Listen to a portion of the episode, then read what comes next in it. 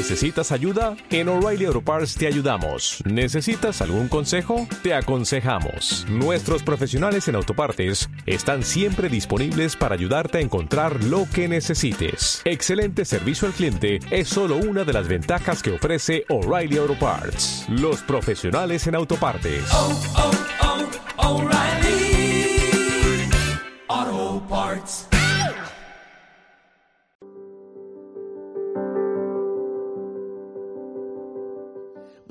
Qué bueno hermanos que estamos juntos, qué bonito. Eh, vamos retomando el, el ritmo de toda la iglesia y le felicito, le felicito por estar, por venir con sus hijos, por venir a pesar de todo, porque hay quien el miedo no le ha dejado eh, venir, pero usted ha vencido y, y le felicito de verdad. También a las personas que nos visitan, creo que son días maravillosos para buscar al Señor, para acercarnos a la iglesia y encontrar en la adoración, en la palabra, en estos momentos de levantar a Dios, encontrar un destino, una mejor manera de vivir. Ante todo este conflicto, esta catástrofe mundial, esta pandemia horrible que está viviendo la sociedad y que no podemos parar de orar por otros países que la están sufriendo ahora con mucha fiereza. Entonces, pues seguimos orando, seguimos confiando en el Señor y hace usted bien en venir.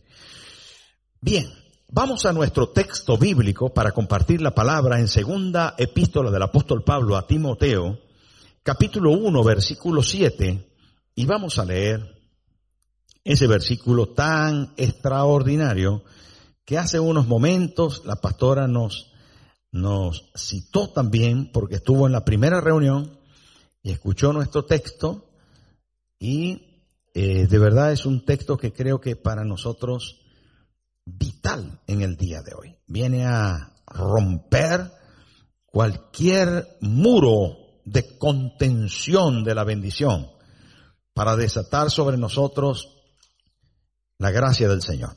Capítulo 1 de segunda Timoteo, versículo 1, 7 dice, porque no nos ha dado Dios espíritu de cobardía, sino de poder, de amor y de dominio propio.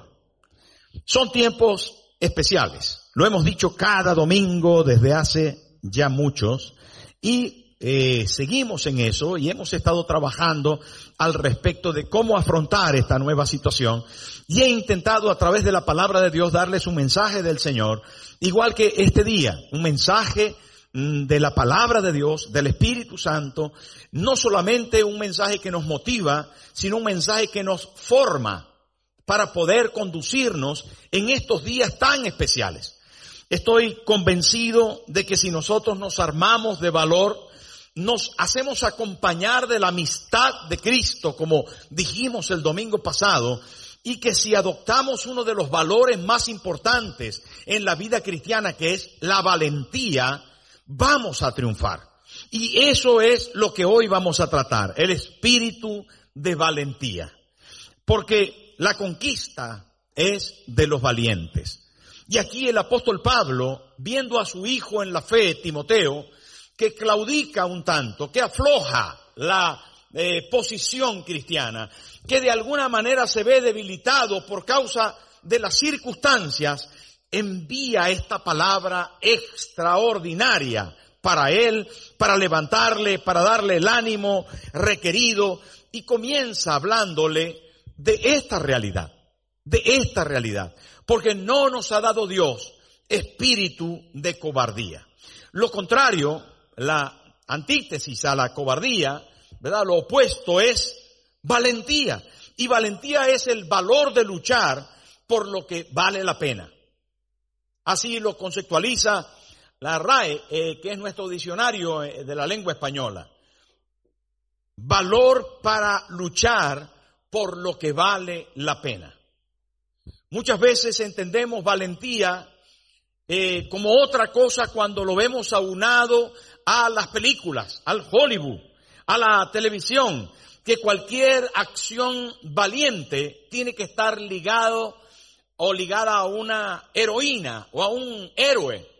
Y no necesariamente es así. Hay héroes que salen por la mañana a trabajar para llegar a su trabajo de forma puntual y regresan por la tarde después de un arduo día de labor y al final del mes tienen una paga para sostener a su familia. Héroes del diario vivir, héroes cotidianos, héroes que cumplen, que luchan y algunas veces se ven en apuro para llegar al final de mes, pero van sacando a su familia adelante. Ayer le pregunté a un hermano, ¿alguna vez dejaste de pagar el alquiler? Porque sigue pagando alquiler. Le estaba animando a comprarse un pisito. Y le dije, ¿alguna vez dejaste de pagar el alquiler en estos últimos 18 años que te conozco? Y me dijo, no. Un héroe.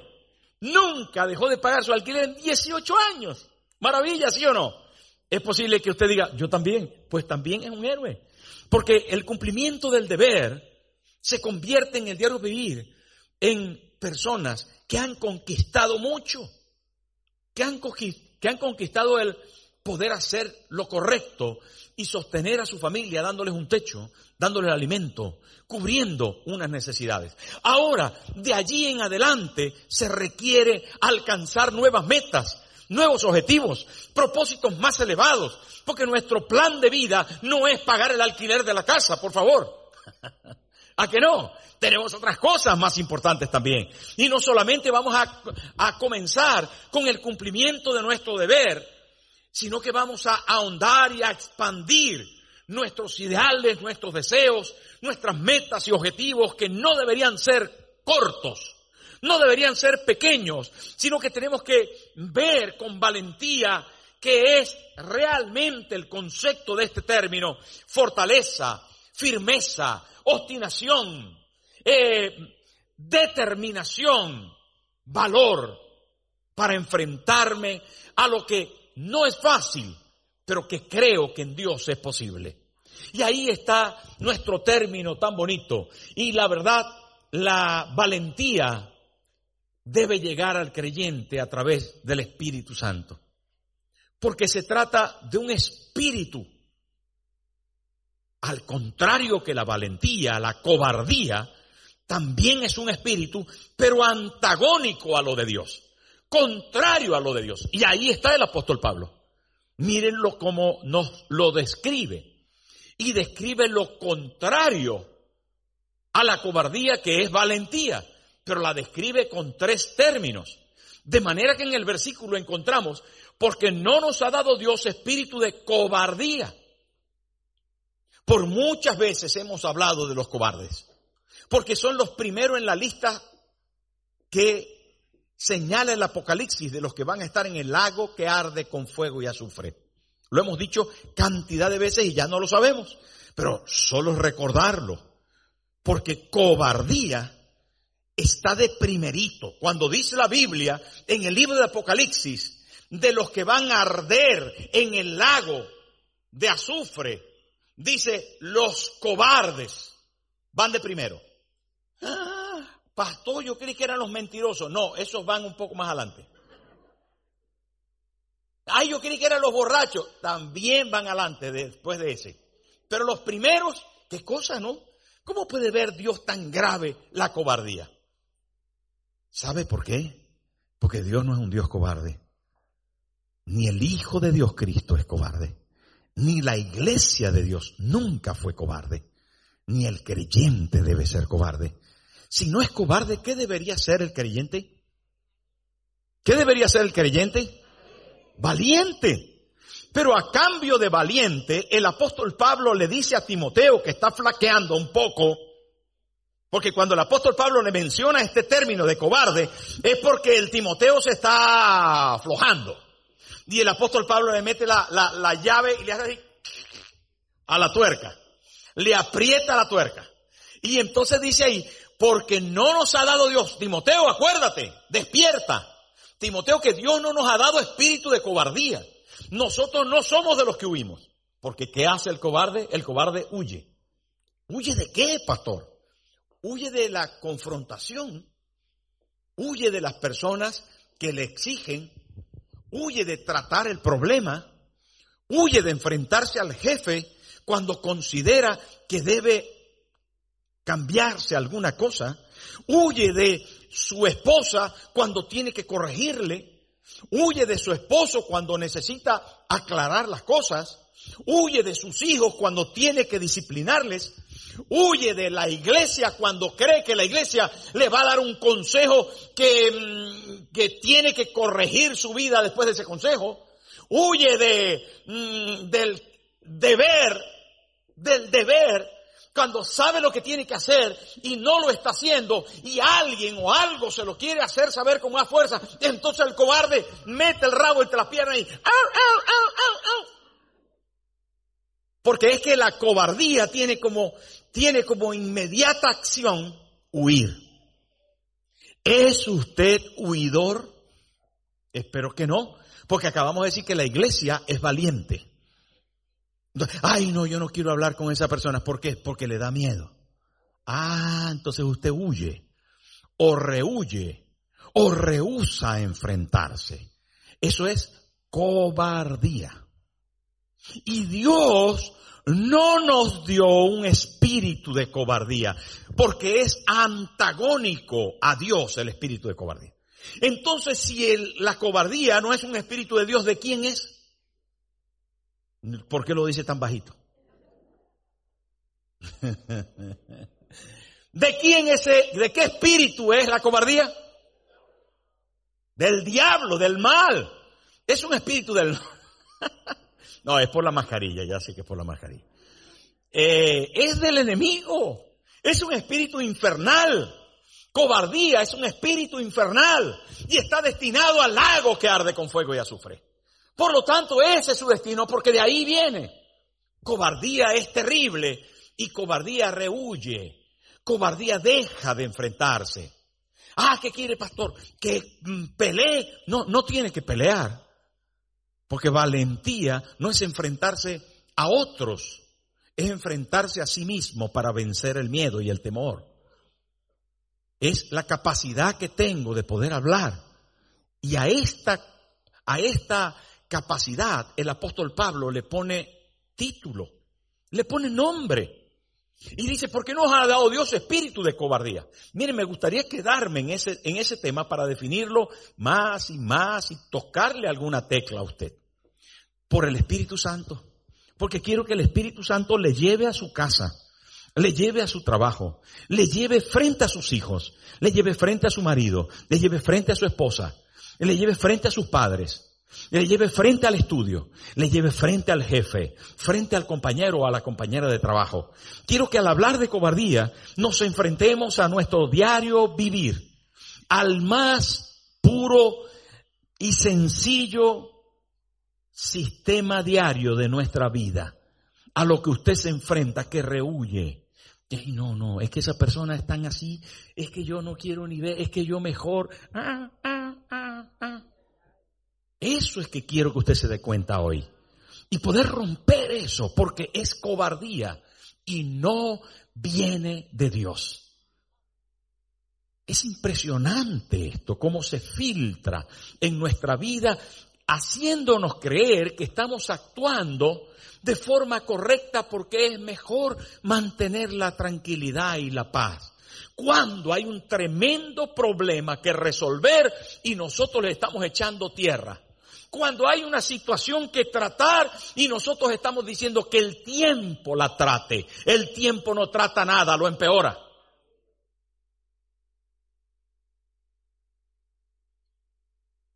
Señores, el apóstol Pablo dice a su hijo en la fe, quien tenía un ministerio espectacular, un proyecto de Dios maravilloso, quien tenía unos propósitos grandes, le dice, porque no nos ha dado Dios, Timoteo, espíritu de cobardía, sino que nos ha dado espíritu de valentía que traduce, uno, poder. Cuando la Biblia habla de poder, habla de un término en el griego que se llama TDT y es explosivo. TDT es dinamita, explosivo. TDT se enciende y hace así.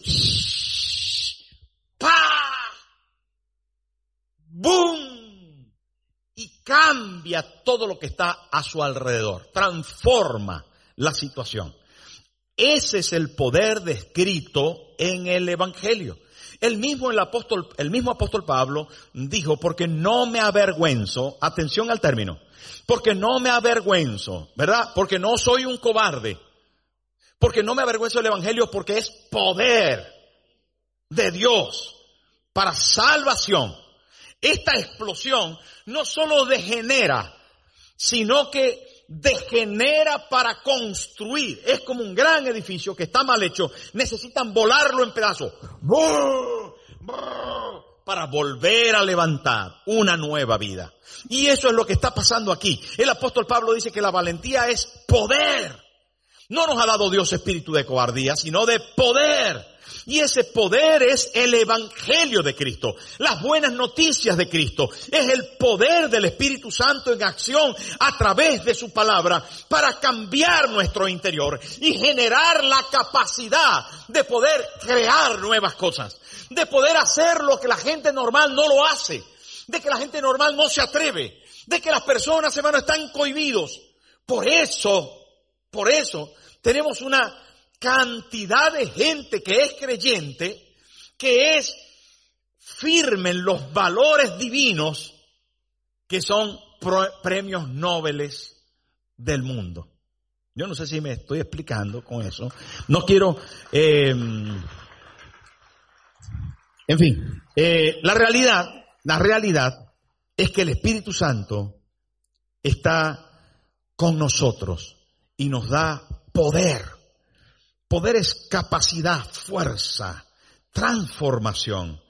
Pablo continúa insistiendo a Timoteo y le dice, nosotros tenemos el poder. Y tenemos el poder por encima de todas las cosas que hay en la tierra. Tenemos poder y le dice en 2 Timoteo capítulo 2 versículo 8, le dice acuérdate de Jesucristo. No solamente el versículo 7, sino el versículo 8 dice acuérdate de Jesucristo. ¿Qué pasa? Que se, ¿Por qué le dice que acuérdate? ¿Será que se le estaba olvidando? Puede ser, ¿no? Si alguien le dice, mira que te mando que seas valiente, ¿será por qué? Porque no estás siendo muy valiente. Si yo te digo, por favor, venme a comprar el pan, ¿será por qué? Porque no tengo pan. ¿No?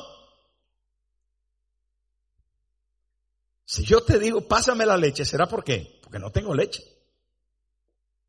Ahora aquí dice, acuérdate de Jesucristo. ¿Qué pasa? Que a Timoteo se le estaba olvidando. Pues puede ser, pues puede ser. Como a nosotros algunas veces se nos olvida.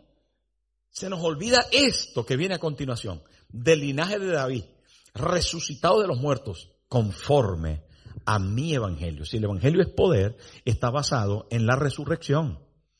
No hay ningún poder, ni el de la muerte, que pueda limitar la capacidad de Dios de actuar en favor de nosotros.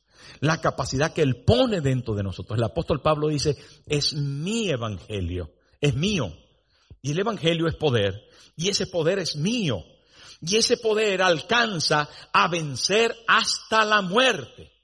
Es capaz de vencer cualquier cosa. No le tengo miedo a nada, si no le tengo miedo a la muerte, porque Cristo venció en la cruz. Entonces, nada me puede hacer daño. Nada. Absolutamente nada. El, el, padre iba dentro del coche, iba dentro del coche y de repente llevaba a su hijo ahí detrás y la esposa delante. Y saben la esposa y él que el niño es muy alérgico, muy alérgico a las picaduras de avispa. La avispa se cuela por una de ventanilla del coche. El padre ve la avispa. La madre grita, ¡la avispa! ¿Gritan las mujeres? Pues algunas. Saltan cuando ven una avispa, yo conozco una. ¡Ay, la avispa! El padre ve la avispa, va conduciendo, no sabe qué hacer. La avispa revolotea por todo dentro del coche. Sabe que si le pica al niño va a ser letal ese asunto. La avispa revolotea en el techo, el padre mientras conduce ve la avispa y agarra la avispa. Sí, la avispa le pica, pero no puede sostenerla. La avispa sigue dando vuelta, pero le dice a su hijo, hijo, no te preocupes. Esposa, tranquila. Me dejó a mí pegado el aguijón, me ha picado a mí. ya no va a picar al niño porque tiene un solo aguijón. Ya no va a dolerle al niño ni se va a infectar, ni le va a dar reacción su alergia. Tengo el aguijón aquí, míralo. Míralo aquí. Míralo aquí.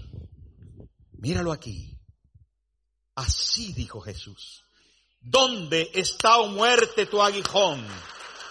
¿Dónde, oh sepulcro, tu victoria? Ya que el aguijón de la muerte es el pecado, damos gracias a Dios por Jesucristo que nos ha librado del poder del pecado y de la muerte. Ahí está, diciendo el apóstol Pablo a Timoteo, no tengas miedo, confía, sé valiente, acuérdate de Jesucristo del linaje de David, resucitado de los muertos conforme a mi evangelio. Hay poder de Dios desatado en favor de su pueblo, de sus hijos. Él venció en la cruz. El aguijón está en su mano. No nos va a hacer daño a nosotros. Hemos sido salvados. Hemos sido transformados. Queridos hermanos, tenemos que mantenernos firmes en nuestros principios de fe y no en las preferencias. Firmes en nuestras convicciones y no en las nuestras conveniencias. Tenemos que mantenernos, hermanos, estables, porque se está buscando pastores valientes, fuertes, firmes, constantes. Se están buscando predicadores decisivos, determinados, competentes. Se están buscando profetas valientes que prediquen como aquellos antiguos. Se está buscando creyentes que digan Cristo es la respuesta a todo esto. Se está buscando jóvenes que se levanten para poder decir, vale la pena vivir en Cristo y con Él en santidad. Vale la pena vivir en pureza moral. Vale la pena, tiene que decir nuestros empresarios, ser correctos en nuestra manera financiera. Vale la pena cumplir con las normas. Vale la pena ser legales. Vale la pena. Porque si tenemos al Señor, lo podemos hacer. Valientes que cumplan con su deber valientes que estén por encima de la normativa de este mundo. Pero ¿saben qué, queridos amigos? Los necesitamos aquí. Y los necesitamos en nuestras casas. Hombres y mujeres valientes que abracen ese poder. Pero ese poder solamente para que sea efectivo tiene que estar bañado, no de poder para golpear, no de poder para dar golpes encima de la mesa, no poder con amor. Y eso dijo el apóstol Pablo. No nos ha dado Dios espíritu de cobardía, sino de poder. Y en segundo lugar, ese poder, esa capacidad de cambio, tiene que estar respaldada por el amor, bañada por amor. Poder sin amor fracasa. Fuerza sin amor es un estorbo. No puedes aplicar la fuerza doméstica si no amas si no tienes una buena motivación. Y el amor tiene que ser la raíz de nuestro corazón, ahí bien arraigado para nosotros poder mostrar lo que Dios puede hacer en favor de las personas. Hay que amar al enemigo, hay que amar al amigo, hay que amar al familiar, hay que amar a las personas. Y ese poder entonces va a ser canalizado de forma correcta. Pero no solamente, hermano, poder cubierto con amor, sino dominado por un equilibrio personal, a lo que el apóstol Pablo llama aquí dominio propio. Capacidad de sujetarse, de no desbordarse, porque hay quien ama tanto que ama a todo el mundo. Ama a su esposa, pero de la misma forma ama a otro esposo. Y ama a otra vecina. Y ama a la amiga y a la prima. Y ama... ¿Qué es eso? ¿Pero qué es eso? Entonces el amor libre, ¿veis? Porque no hay dominio propio. Porque tienen capacidad, tienen amor, pero no hay control. Y el dominio propio es autocontrol. Es importante.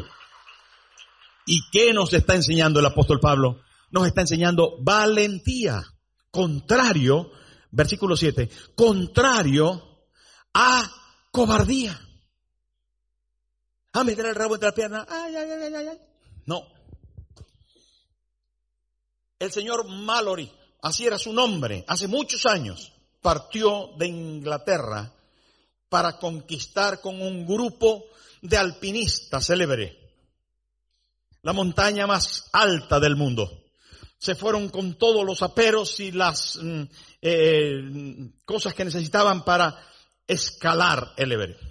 En el primer intento fracasaron. Llegaron hasta cierto nivel y no pudieron continuar. Se rearmaron, buscaron mejores eh, eh, estrategias y implementos y volvieron al ataque por segunda vez. En la segunda oportunidad fracasaron. Por tercera vez, Mallory y su grupo decidieron escalar el Everest. Y entonces buscaron los mejores alpinistas, los mejores métodos, los mejores sistemas, todo eh, lo necesario como para poderlo lograr. Eh, contrataron transportistas, llevaban equipos sofisticados, hicieron todo cuanto fue necesario con el interés de escalar el Everest.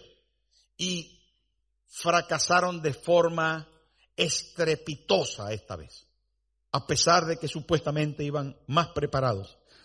Fue tal fracaso, un alud eh, se desprendió y murieron muchos del grupo, entre ellos el señor Mallory.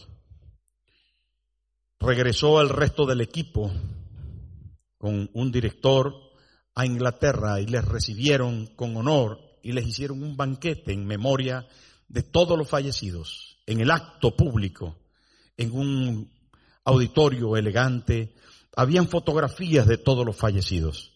Y detrás de esas fotografías, en una pared muy grande, una fotografía también del monte Everett. Gigantesco.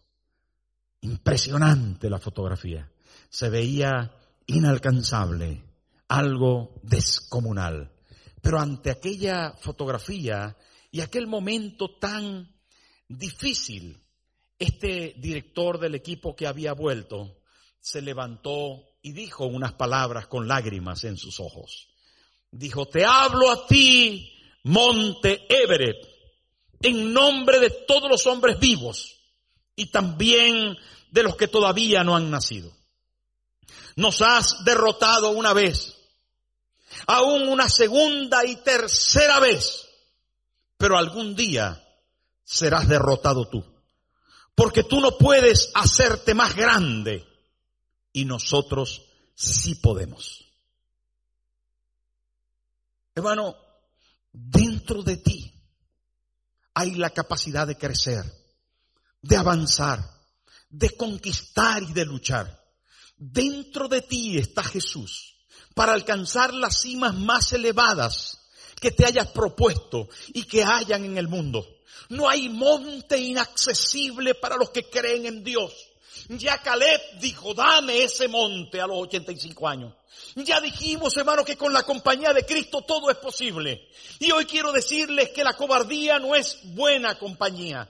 Que siendo valientes, teniendo el poder de Dios, bañados por el amor de la cruz, determinados en un equilibrio bíblico, vamos a alcanzar nuestras metas. El Señor está con nosotros y es posible lograrlo. Todo lo que nos hemos propuesto, el Señor nos lo va a dar. Necesitamos levantarnos con fuerza. Necesitamos doblegar la fuerza del mal y decirle, y decirle al inconveniente, y decirle al obstáculo y decirle a quien se levante por en medio, no podrás contra nosotros, porque voy a crecer, voy a levantarme, voy a conquistarte. Años más tarde, hermano, hoy, en la cima del Lebre, se dejan ver varias banderas. Docenas de personas lo han conquistado. Han subido allí arriba y han clavado sus banderas yo no sé qué monte sea tan alto para ti. Es tu esposo, es tu esposa, es tu familia, son tus hijos, son tus finanzas. Es ese recibo, esa deuda.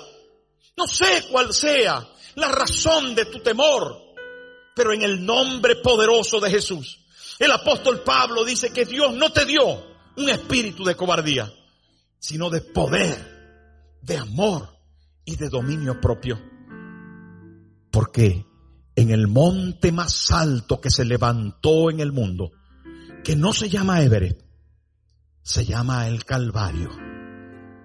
Allí Jesús, sin pecado, puro y santo, ascendió llevando la cruz y fue crucificado. Y clavó la cruz en lo alto para decir a la muerte, no tienes poder sobre la raza humana.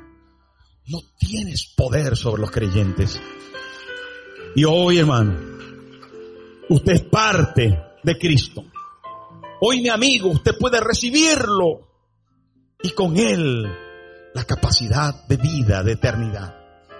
Y con Él recibirá un espíritu de valentía para vencer, para luchar. Póngase en pie, por favor. Póngase en pie y cierre sus ojos. Y le invito a poner su mano derecha en el corazón. Mano derecha en el corazón. Y diga conmigo, Padre Celestial, en esta mañana vengo a ti sabiendo que tú pagaste el precio de mi pecado en la cruz del Calvario. La muerte, dígalo con fuerza, la muerte no tiene poder sobre mí. Tus manos fueron traspasadas porque me amaste, porque me perdonaste. Y hoy me levanto valiente para vencer. Gracias Señor. Gracias Señor. Gracias.